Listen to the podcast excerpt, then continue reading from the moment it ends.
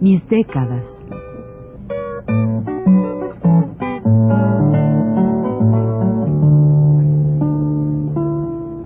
Juan de la Cabada, mediante esta serie de programas radiofónicos, narra los momentos más intensos de su existencia como escritor, trotamundos, militante de la condición humana, todo lo cual es ya patrimonio de nuestra mejor literatura.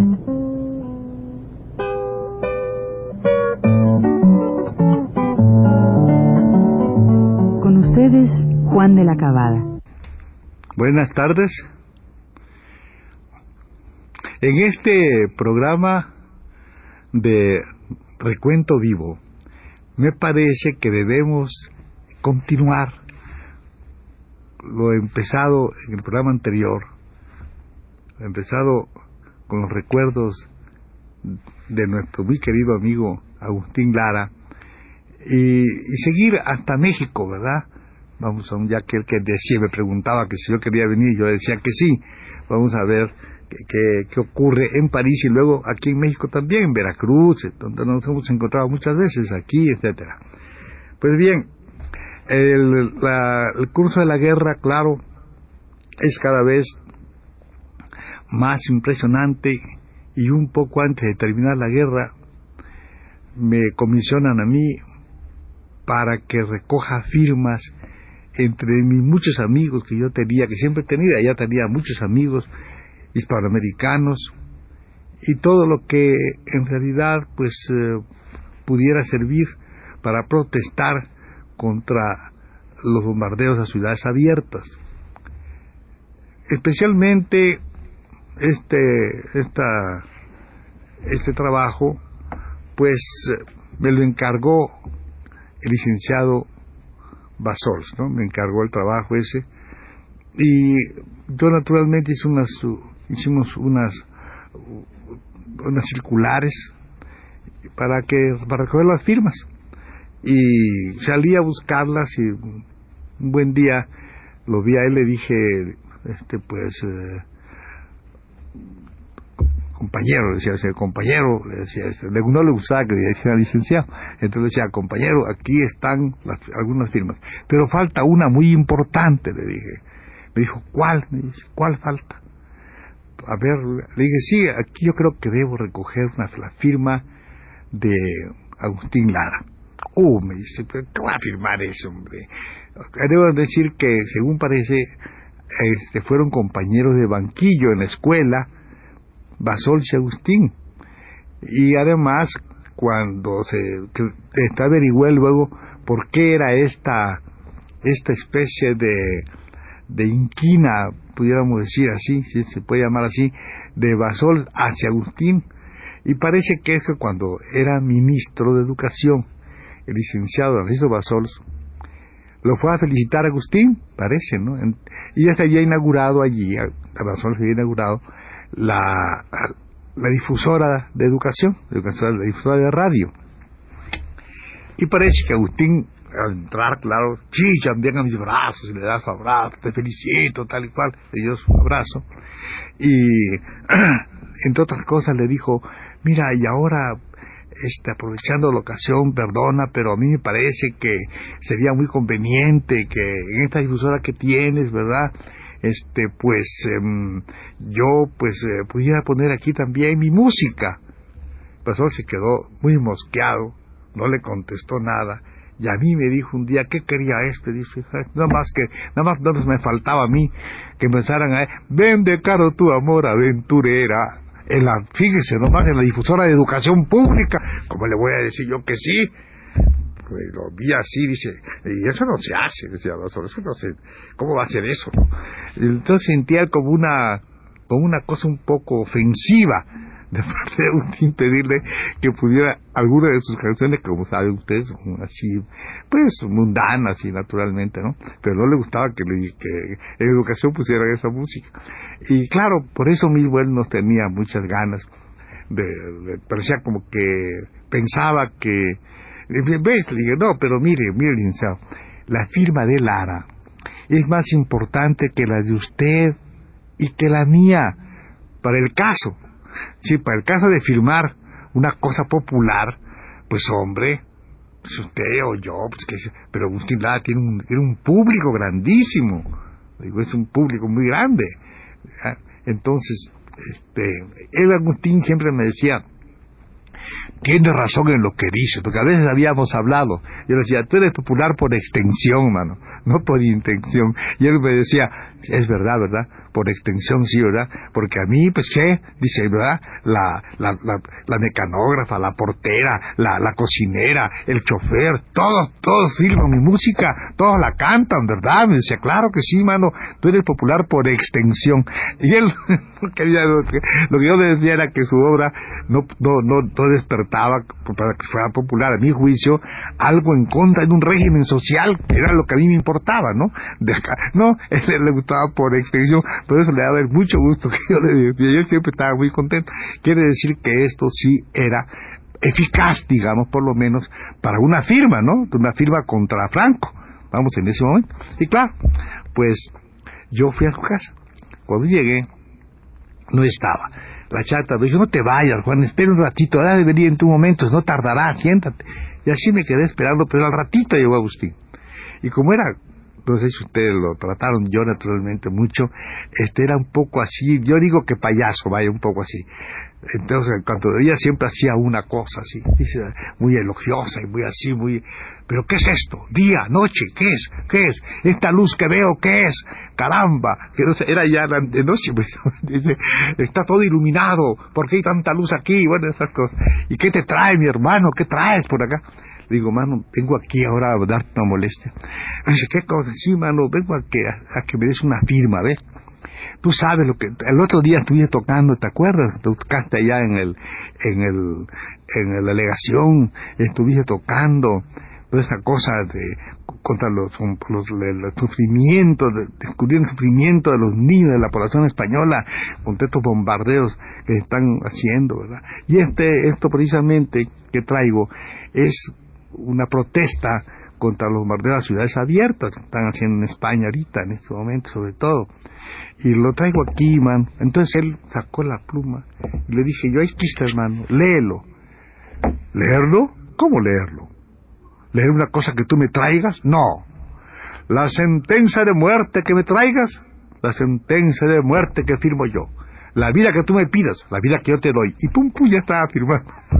me dio el papel, ¿verdad? Bueno, ese es uno de sus rasgos de Agustín que eran realmente muy característicos de su personalidad. Eh, y yo lo puse en una película, una película que se llama Subida al cielo.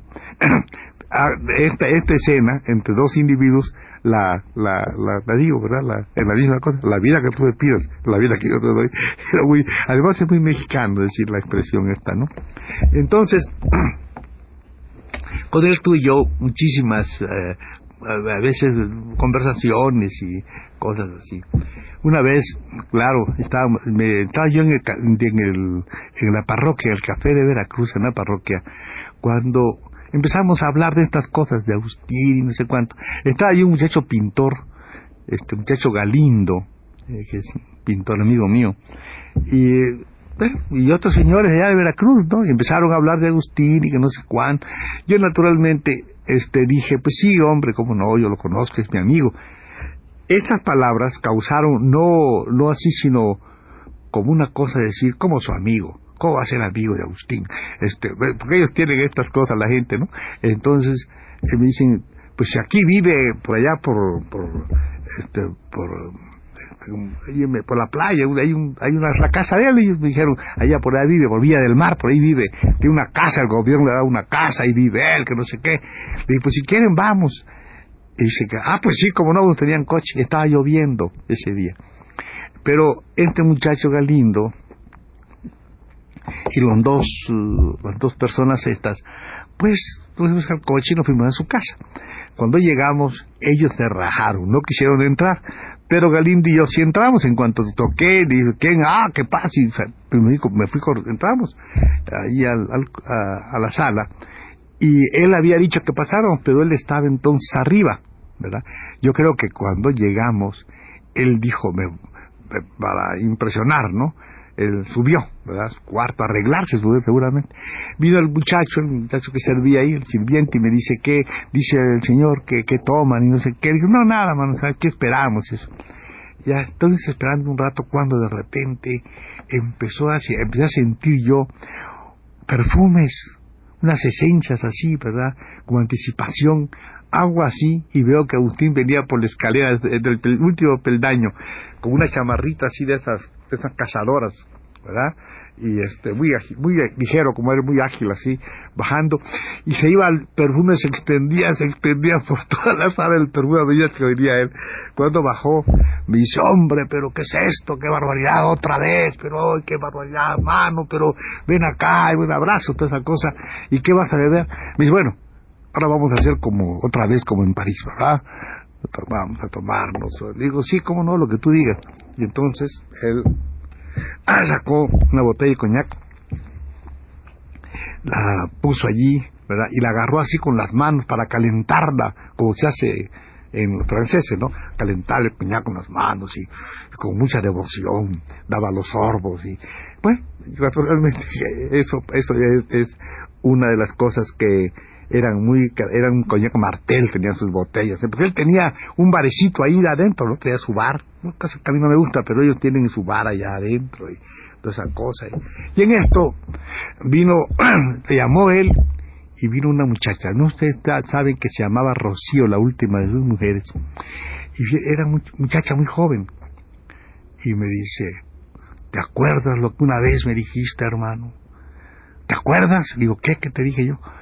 ¿Te acuerdas que me dijiste que tú podías ser hijo de una mujer negra, rubia, de cualquier parte, india, donde quiera, siempre a la mujer para ti, ¿te acuerdas? Digo, sí, claro, mano, sí es cierto, que tú podías tener una hermana de África, asiática, de una hermana de europea, alemana, donde fuera, rusa, era tu hermana siempre la mujer. Digo, claro que sí es mi hermana, mano. Es mi hermana, es mi madre. Le digo, es mi hija. Ah, tu hija, sí, también, también. Dijiste que una mujer de donde fuera podía ser también tu hija. Pues para que veas, aquí te presento a mi nieta. y me empuja la, a Rocío. Dice, bésalo, bésalo, bésalo. Entonces, claro, este, todas esas cosas son, como digo, muy características de, de la forma, cuando menos de la forma en que nosotros este, compartimos siempre esta, esta vida, ¿no? Esta, eh, de Agustín y yo. Pero no nos veíamos casi nunca y un día me lo encontré en, la, en, la, en, la, en, el cine. Fui a, los estudios de este Churubusco y de repente él salía me dio vergüenza, él me dice, caramba, mano, me encuentras en un momento, yo esto no lo quiero hacer, no me gusta, pero tú sabes lo que es la vida. Iba ahí poniéndose un pañuelito para que no se manchara la, el, el, vestido, ¿no? No se manchara la camisa, tenía un pañuelito puesto y como que le dio a él mucha mucha vergüenza, ¿verdad? Trabajar. Otra vez en la televisión que vi un programa que tenía con Toña la Negra y había ahí por allí un, productor que se llama Héctor Cervera y me invitó porque estaba en el canal 5 del cual era director este otro Camarena, González Camarén, ¿verdad? el jefe del asunto del Canal 5, y este Héctor Cervera era uno de los productores, o el gerente, algo así, ¿no? Entonces, bueno, ahí estaba él. Y me invitó y fuimos. Y cuando se acabó el programa, él enseguida que me, dice, ay, mano, pero ¿qué es esto? Como siempre, saliendo, saliendo, yo me ciego, me ciego. Oye, ven acá, ¿por qué no hacemos tú y yo, ayudamos a Renato? A Renato, ¿por qué? Le dije, ¿no sabes que tiene un programa? Un programa que tiene un nombre así un hombre de burdel. ¿Cómo de burdel? Sí, hombre, sí, como de burdel.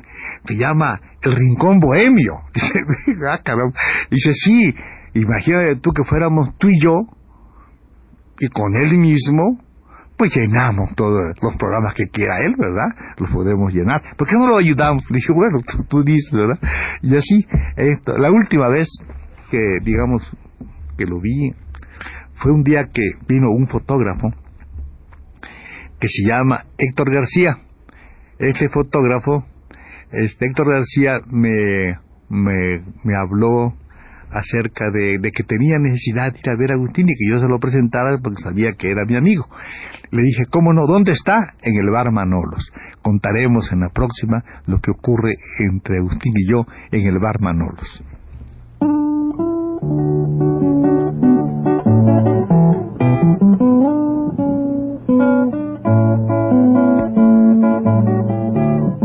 Recuento vivo.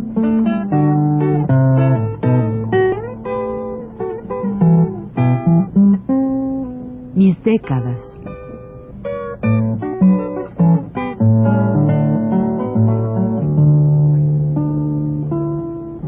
Juan de la Cabada, mediante esta serie de programas radiofónicos, narra los momentos más intensos de su existencia como escritor, trotamundos, militante de la condición humana, todo lo cual es ya patrimonio de nuestra mejor literatura.